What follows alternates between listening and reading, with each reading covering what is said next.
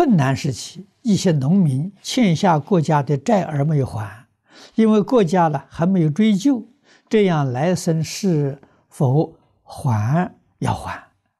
哎，还是要还。往生的人呢，是否需要还？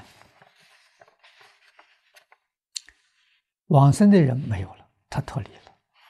但是往生的人如果再到这个世间来应化众生，啊，遇到这个缘了，还是要还。啊，怎么知道呢？释迦牟尼佛给我们实现。啊，世尊早成佛了。啊，《梵王经》上说，他这一次到世间来实现成佛是第八千次，这就说明早成佛了。那么他到这一次来实现，还有三个月马麦之报。啊，这是说明给世间人说明，万法皆空，因果不空。啊，成了佛了，啊，因缘聚会时还要还债呀，不能不还呐。啊，安世高确实，啊，证得什么的果位我们不知道，啊，至少。他是化身菩萨，啊，圆教初住以上啊，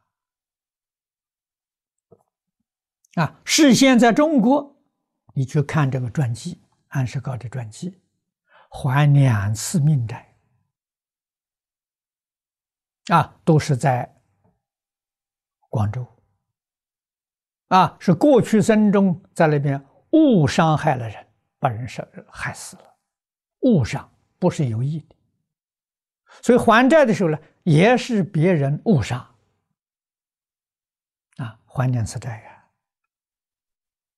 哎，这就是告诉我们的，欠命的要还人命，欠债要还钱，所以我们明白之后才晓得，这个世间有所谓是占便宜的，没这回事情；吃亏的也没这回事情。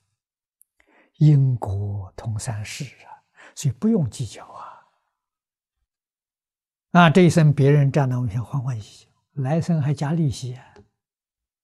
啊，有什么好懊恼的？啊，所以我们自己决定不可以占别人便宜啊，才真正懂得古人讲“吃亏也是福”啊！啊，对于真正吃亏的时候，不会觉得哎呀，我吃亏了，我上当了，不会，若无其事，这个人福报就大了。啊，真的是所欠的就还掉了，债了了。如果不是我欠他的，他来占有我的，来生他还要加倍还吗？何必计较呢？啊，欢欢喜喜的让他，将来他是欢欢喜喜的还给你，啊，你说多好。